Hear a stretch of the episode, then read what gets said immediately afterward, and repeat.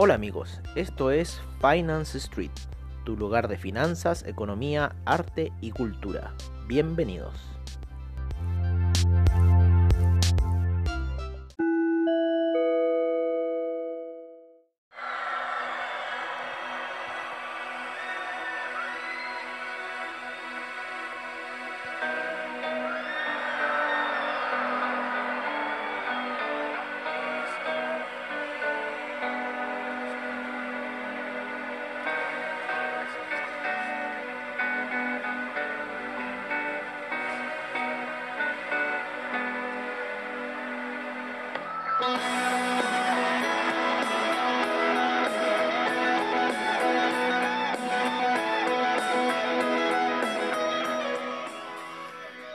Hola amigos de Finance Street y qué mejor que empezar con esa intro, ¿no es cierto?, de este temazo de Soda Stereo. Eh, donde vamos hoy día, em, primero, ¿no es cierto?, eh, se nos había olvidado un poco el tema del día 11 de septiembre, nuestra fecha límite Illuminati, ¿no?, que en cierta forma yo creo que termina de cerrar un ciclo, ¿vale? Eh, ¿Por qué? Porque tenemos dos velas de caídas eh, en, lo que se llama en semanal. Hoy día volvimos a tener caídas, ¿no? Eh, inclusive eh, llegó casi a activar los sell stop, ¿no es cierto? De los 10.900 puntos. cerrando el Nasdaq en 11.069 puntos el día de hoy, ¿vale? Teniendo, como les decimos, un retroceso de dos velas, que eso es como un proceso técnico de depuración, con lo cual ya la próxima semana debiésemos tener eh, velas positivas, ¿vale? Si es que no, una vela eh, todavía de caída, ¿vale? Eh, para para cómo se llama para llegar quizás a niveles de los 10.000 613, tocando la media de 20 periodos en gráficos daily, ¿vale? Si tuviera un desplome esto llegaría hasta los 9.179, eh, una, instancia. Ir a buscar la media de 50 periodos eh, eh, que va en semanal, ¿no es cierto? Para lo que es el Nasdaq. Así que eso sería un poco el panorama. ¿No es cierto?, que podríamos tener. Ya en lo que es el SIP hay un retroceso, ¿no es cierto?, que está ya por debajo del máximo eh, de febrero, ¿no? Y como les decimos, nosotros creemos que este retroceso ya lo más probable que para la próxima semana debiese empezar con eh, compras, ¿no? Empezar a activar compras y podríamos tener esa situación de activar compras o quizás alguna lateralización, ¿no es cierto?, en lo que fue esta última vela semanal, por lo menos en lo que es el, el SIP que se movió entre los niveles de los 3.446 eh, y los 3.295 para el SIP. En lo que fue el Nasdaq se movió a niveles de 11.584 y los 10.935, eh, o sea, estuvo muy próxima a activar los sell stop de los niveles de 10.921, que sería bastante clave, ¿vale? Entonces, por lo menos en lo que tenemos semanal de los índices norteamericanos, nuestra eh, predicción es que eh, la próxima semana debiésemos tener una situación alcista, ¿vale? Netamente por factores técnicos, netamente alcista técnico. Y de caer, si es que cae, si sigue cayendo esta situación, eh, podríamos ir a buscar eh, niveles eh, hacia las medias móviles, ¿no es cierto? Principalmente la de 20 periodos y la de 50 periodos en la que es el Dow Jones y el SIP. En el Nasdaq sería ir a buscar la de 20 periodos que eh, estaría a niveles de 10.337. O sea, quizás ver eh, unos 700 puntos de desplome, si es que eso ocurre en, el, en la visión bajista, ¿no? Sin embargo, nosotros creemos que ya eh, por una parte se cumplieron ¿no? Eh, las tomas de ganancia, hay patrones técnicos, ¿no es cierto?, que nos dicen que hay cierta toma de ganancias por parte del mercado y después hay proyecciones alcistas, principalmente si se encuentra sobre ciertas medias móviles, o en este caso como lo de 200, como lo es la de la 20 periodos, ¿vale?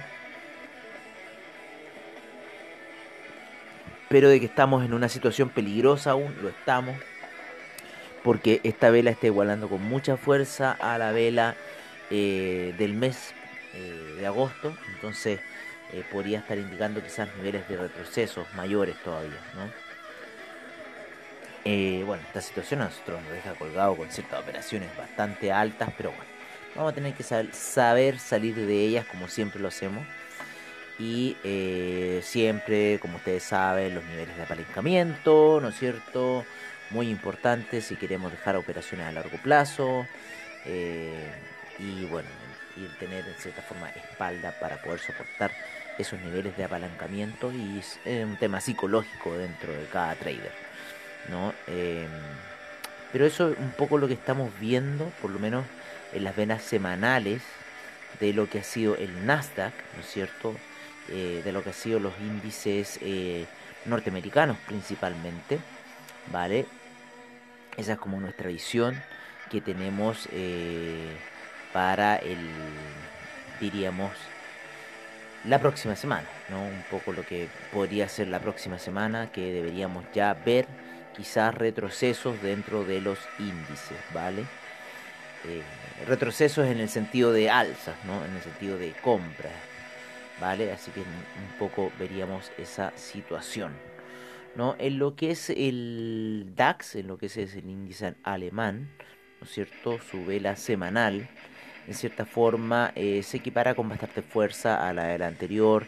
Todavía está en un nivel de lateralización, subiendo bastante tranquilo en búsqueda de los máximos de febrero. Todavía el DAX le queda un poco de camino para poder llegar a esos niveles. Sin embargo, al índice español, el que no le va tan bien, el índice español ya está rompiendo cierto soporte psicológico que son los 6.900 puntos y quizás podría ir hacia un desplome eh, hacia niveles de 6.400 puntos del índice español.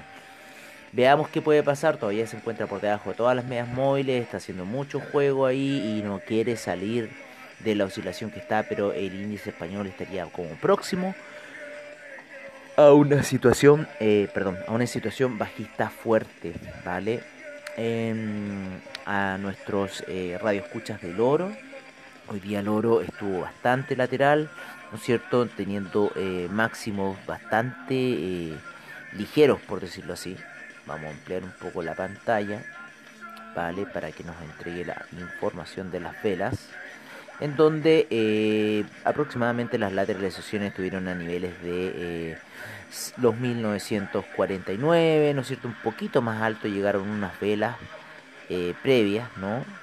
Eh, que llegaron a niveles de 1954, sin embargo termina cerrando a niveles de 1939, ligeramente por eh, debajo de la media de 20 periodos, pero sostenida por la media de 50 periodos en gráficos de 4 horas. Estamos viendo mucha lateralización en lo que es las 4 horas eh, está netamente jugadas de scalper, ¿no? En el sentido de que son jugadas de 5 minutos, ¿vale? Terminó la sesión en 5 minutos cerrando ligeramente hacia la baja y hoy día tuvo una sesión algo bajista, ¿no es cierto?, de esa caída de los 1949. Así que en cierta forma las recomendaciones con el oro están en, en time frames, ¿no es cierto?, en líneas de tiempo eh, bastante eh, rápidas por decirlo así, eh, de 5 minutos, ¿no? Hay que estar metido en esa situación de tiempo, no dejarlas mucho prolongar con una hora o cuatro horas porque está muy lateral. Es, la lateralización es bastante eh, fuerte, por decirlo así, o sea, estamos hablando quizás de unos 14 eh, dólares por lo menos hoy día, unos 15 dólares que se movió el oro, puede ser bastante buena ganancia pero está en esa situación lateral. Pero hay que estar monitoreándolo ya que podría venirse en algún minuto alguna explosión del oro. En lo que es gráfico diario está súper lateral, haciendo un banderín súper lateral. No sabemos aquí hacia dónde puede explotarse, hacia el alza o hacia la baja. ¿Por qué? Porque la media de 50 periodos está entrando muy fuerte ¿vale? Lo que igual le podría dar un impulso alcista un poco siguiendo esa situación del de, eh, euro, ¿vale? En lo que es la vela semanal termina cerrando bastante indeciso en lo que es el mercado, sin embargo bastante lateralización que estamos viendo en lo que es el oro, así que hay que estar ahí atento porque el oro eh, por ahora se encuentra sobre las medias móviles, lo que es la gráfica semanal, ¿no es cierto? 20, 50 periodos, 200 periodos alejados. Eh, pero está lateral, ¿no? Eh, puede significar eso que, o puede tomar un camino alcista fuerte, ¿no es cierto? Ya rompiendo hacia arriba, hacia por sobre los 2000, o de repente cayendo eh, de los niveles de los 1900 y yendo a buscar quizás niveles más bajos, ¿vale? Pero estemos atentos a lo que puede ocurrir con el oro. En ese aspecto nos puede quizás dar alguna sorpresa en cierta forma no tenemos ningún como fundamental para poder decir, ah, sí, el oro sí nos va a ir así, tal y tal. En este minuto no tenemos nada para poder decirles a ustedes si el oro va a ir en tal camino, ¿vale? Así que más que nada hay que estar alerta un poco a lo que está pasando en la situación. Está bastante oscilante, ¿no? Está bastante vibrante. Eh, y bueno, hay que estarlo viendo para saber eh, qué va a pasar. Eh, con el oro y principalmente a, nuestros eh, inversionistas que les gusta ahí mover el oro. Y que yo les digo que manténganse moviendo el oro porque el oro es bastante entretenido en cierto aspecto, ¿vale? Em, vámonos con la plata. La plata también hoy día osciló bastante. Eh, como que un poquito a la, a la baja ahí tuvo un poco la plata, sin embargo se recupera. Eh, vamos a ver cómo estuvo en la semana la plata. La plata sigue lateralizando, está haciendo la misma figura del oro. Es una situación bastante peligrosa porque la plata quizás podría ir a buscar 41 dólares, ¿vale? Así que estamos viendo bastante lateralización y lateralización que podría irse hacia el alza, ¿no? En lo que es el platino, el platino sigue laterando después de un, lateralizando después de ese valle, ¿no es cierto?, de la caída de febrero está ahí, se encuentra en, yo creo, unos niveles bastante buenos de compra, ¿vale? A largo plazo, si uno apuesta por el platino. ¿Por qué? Porque hay que recordar que en el año 2008 el platino estaba peleando a la par con el oro, o sea, era el mismo precio y hoy en día el platino se encuentra un 50% más abajo de lo que está el oro en este minuto. Entonces, está como bueno, yo creo que está como bueno. No sé, habría que ver algún uso, para el platino y ver qué pasa ahí. El cobre hoy día estuvo bastante buena sucesión, eh, terminó a niveles de 3,02, eh, eh, lo cual es bueno para un poco lo que es el cobre. El petróleo le fue ahí nomás, ¿no es cierto? vamos a ver primero un poco la proyección. la proyección del cobre sigue siendo alcista, ¿vale? Sigue siendo alcista. Martillo termina un martillo pequeño alcista, sin embargo el color bajista, pero creemos que va a seguir siendo alcista el cobre. El petróleo hoy día estuvo oscilante, ¿no es cierto? Ya después de la caída que había tenido durante la semana, en, lo que es la vela semanal, esta cierra de forma eh, eh, negativa, ¿no? Eh, con potencial de seguir cayendo para la próxima semana, ¿vale? Debido a que la media de 50 periodos hizo bastante resistencia y, y, empujó, y empujó la gráfica hacia la baja y quizás estamos viendo una reacción de inhalación-exhalación, eh, como dice Oliver Vélez, pero de niveles bajistas, ¿vale? Así que habría que estar un poco ahí atento a lo que puede hacer con el, el ¿cómo se llama? El petróleo, ¿vale? Lo que es el café, el café hoy día estuvo lateralizando, vamos a ver su proyección semanal. La proyección semanal sigue subiendo, ¿no es cierto? La proyección semanal del café nos está llevando lo más probable a los niveles de más altos que hubo el año pasado. De 142 estamos en los 131. Hay bastante potencial Sin embargo, sin embargo, todavía estamos con esa media de 200 periodos en gráficos semanales que viene cayendo muy fuerte. Eh, y habría que ver en realidad qué puede pasar acá, pero sigue cayendo el café muy fuerte.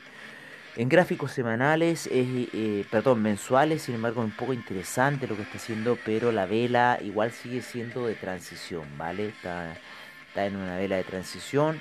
Los niveles más altos del café se registran a eso del el 2010, ¿no es cierto? 2011, que llegó a niveles de 300. Imagínense lo que falta para llegar al café. El café da mucho dinero, eh, da mucho, mucho, mucho dinero. Imagínense esa venta que se hicieron ahí a 310 y llegó a caer el café a 100 dólares. O sea, eso, eso de sido un trade. Duró dos años, duró dos años, pero fue el trade del siglo, yo creo. Así que ojo con el café, que está ahí haciendo ciertas eh, cosas bastante, eh, eh, en cierta forma, interesantes para lo que sería el trading. ¿no? Estamos un poco arreglando aquí la situación de las velas, porque después se nos quedan un poco descuadradas, desfasadas en el tiempo, ¿vale? Vamos a ver el euro. El euro en lo que es la vela semanal nos está indicando en este minuto que está en una transición, está en una lateralización muy similar a la figura del oro, así que les, eh, recomendamos estar observando el euro y el oro a la vez, porque aquí podrían ocurrir cosas bastante interesantes, ¿vale? Bastante interesantes en lo que es eh, una combinación de euro y oro, ¿no? Ya que se siguen mutuamente, casi como que va, quieren ir de la manito, ¿vale? Pero hay que estar monitoreando ahí esa situación, está muy interesante lo que pudiese ocurrir. En el dólar index, eh, también vamos a encontrar esa situación de pausa, exacto. un poco distinto, está pintando más una vela alcista, está pintando más que quiere romper la zona de los 93,82, salir de esa zona hacia el alza quizás, con lo cual eso significaría un desplome en lo que sería el euro, ¿vale? Y podría quizás arrastrar al oro, ¿vale? habría que estar atento un poco con lo que va a pasar con el dólar index. El Ethereum, por su parte, en lo que es criptomercado, este ya eh, eh, sigue su camino hacia encontrarse con la media de 20 periodos en gráficos diarios. El Bitcoin, sin embargo, sigue mucho más lateral, muchos niveles mucho más bajos. No quiere romper eh, 10.400 aún en el Bitcoin para ir a buscar niveles más altos. No quiere quedarse en esa zona baja porque lo más probable es que vaya a buscar esas zonas de 9000 el Bitcoin, lo más probable, y ahí las criptomonedas lo acompañarían a papá altcoin, ¿vale?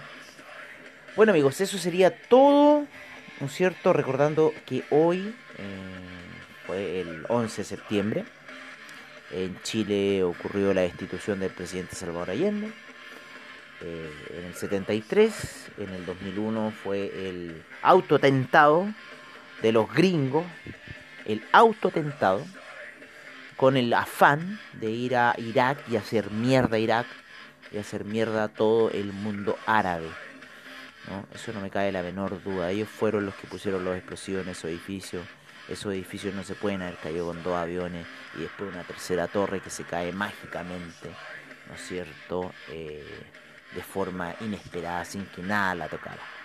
Fue un autoatentado quién era el presidente de esa época era George Bush, su amigo habían arrendado las Torres Gemelas, tenían grandes seguros involucrados dentro de las Torres Gemelas, las Torres Gemelas eran eh, contaminantes ya, no, no, no eran torres LEED, que es el nuevo parámetro que se da a la arquitectura en cierta forma ecológica, y lo mejor era derribarlas, ¿no es cierto?, derrumbarlas, porque iba a salir muy caro mandar a sacar toda la gente para después derrumbarla y hacer un nuevo proyecto como lo que se hizo hoy en día.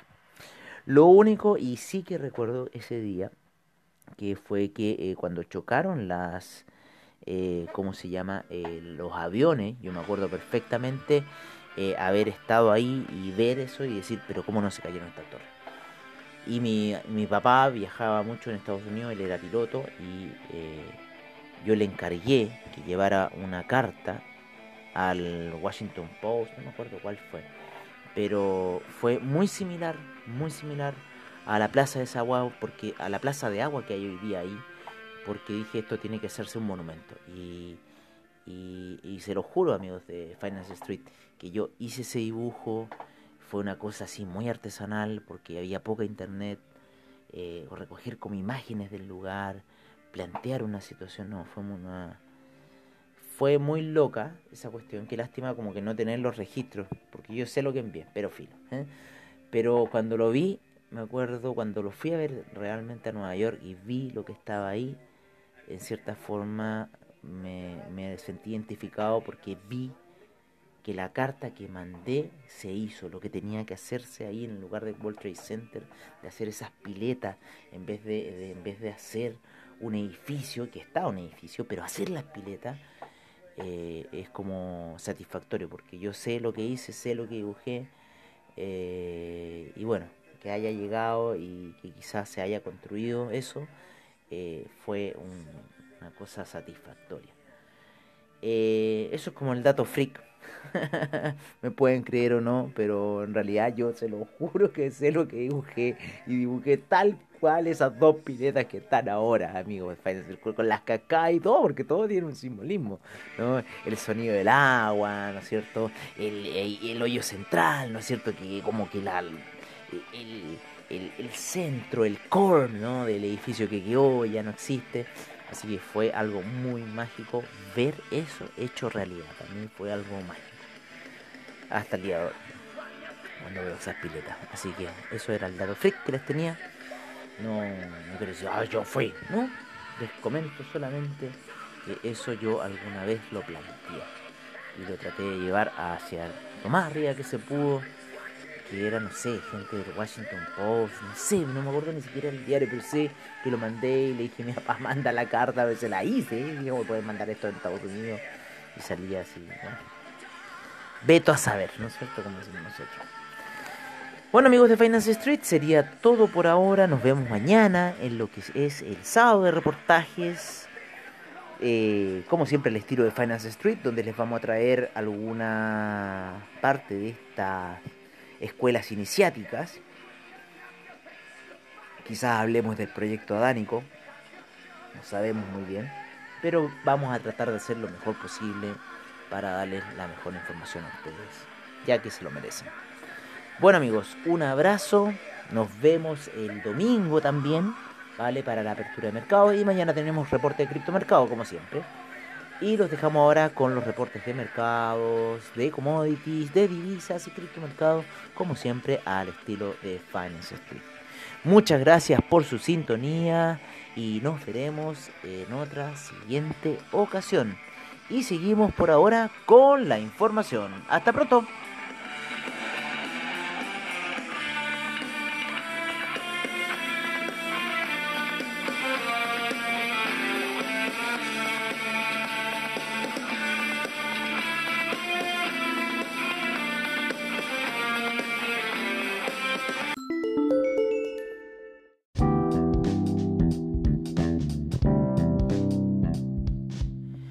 Este es nuestro reporte de mercados en Finance Street. En primer lugar, nos vamos a Estados Unidos en donde el Dow Jones avanzó un 0,48%, el S&P un 0,05%, el Nasdaq cae un menos 0,60%, el Russell 2000 un menos 0,68%, el VIX cae un menos 9,56%, así que mucho ojo a que la próxima semana se puede venir ya positiva. Está a niveles de 26,87.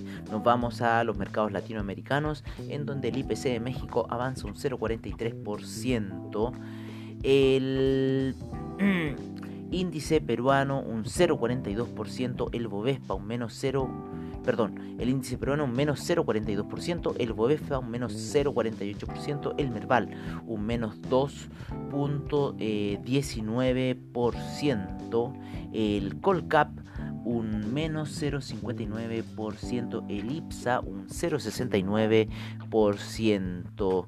En lo que es el viejo continente, el DAX cierra la sesión con un menos 0.05%, el FTSE inglés un 0.48% de avance, el CAC un 0.20% de avance, el Eurostock 50 un 0.09%, el IBEX un menos 0.80%, la bolsa de Milán sin variaciones, el, la bolsa suiza un 0.50% de avance, el índice austríaco un, 0, menos 0.57%. Nos vamos al cierre de sesión de Asia en donde el Nikkei rentó un 0.74%, el índice australiano un menos 0.83%, el neozelandés menos 0.81%, el Shanghai un 0.79%, el Shenzhen un 1.57%, China 50 0.56%, Hang Seng un 0.78%, Taiwan Weighted un menos 0.12%, Kospi un 0.01% y el Nifty un 0.13%.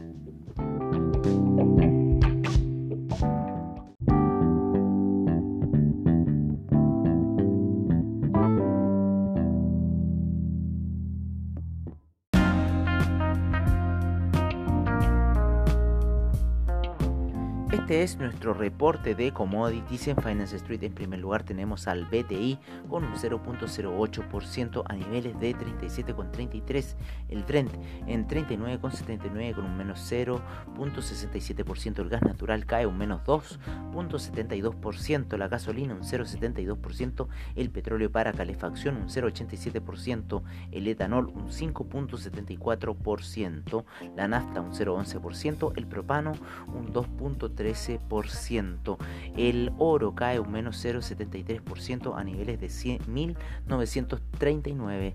La plata en 26,72 con un menos 0.74%. El platino con un menos 0.12%. En lo que es eh, los de agricultura tenemos a la soya subiendo un 2.76%, el trigo cae un menos 2.08%, el El arroz avanza un 1.11%, el azúcar un 0.08%, la cocoa un 1.69%, el café eh, un 0,64%, el jugo de naranja cae un menos 1.48%, eh, la avena cae un menos 5.62%, el maíz avanza un 3.83%, el metal rojo, el cobre, avanza un 2.50% y termina cerrando en 3.03. El acero en un 0.51% de avance, el carbón un 1.29%, el paladio un 1.19%, eh, el zinc avanza un 3.14%, el níquel, el níquel sin, sin avances, el hierro un menos 1.19%. 19%.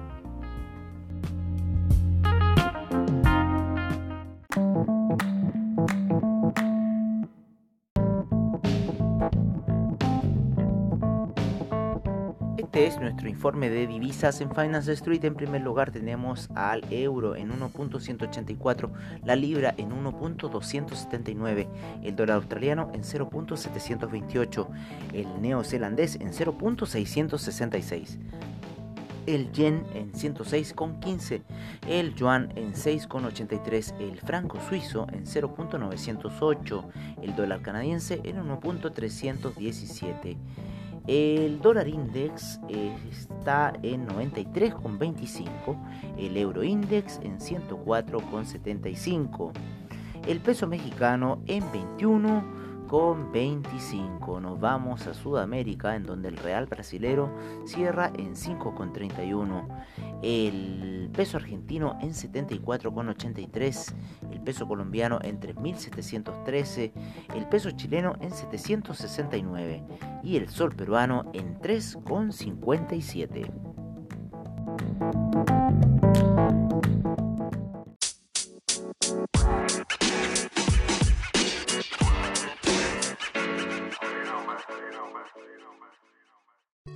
Este es nuestro reporte de criptomercado por parte de CoinGecko. En primer lugar tenemos al Bitcoin en 10.373, el Ethereum en 373,11, el Tether en un dólar, el Ripple en 0.242 el Chainlink en 12,28, el Bitcoin Cash en 224,82, Binance Coin en 26,06, Litecoin 48,92, Bitcoin SB en 166,67, el Cardano en 0.096, el EOS en 2,78, el Tron en 0.0330, el Tesos en 2,54, el Stellar en 0.084, el Monero en 83,76, Neo en 20,14, el IOTA en 0.290, el Dash en 76,65, el Ethereum Classic en 5,19, el Bitcoin Gold en 8,60, el Bitcoin Diamond en 0.635 y el Bitcoin Vault vuelve a subir a niveles de 126,92.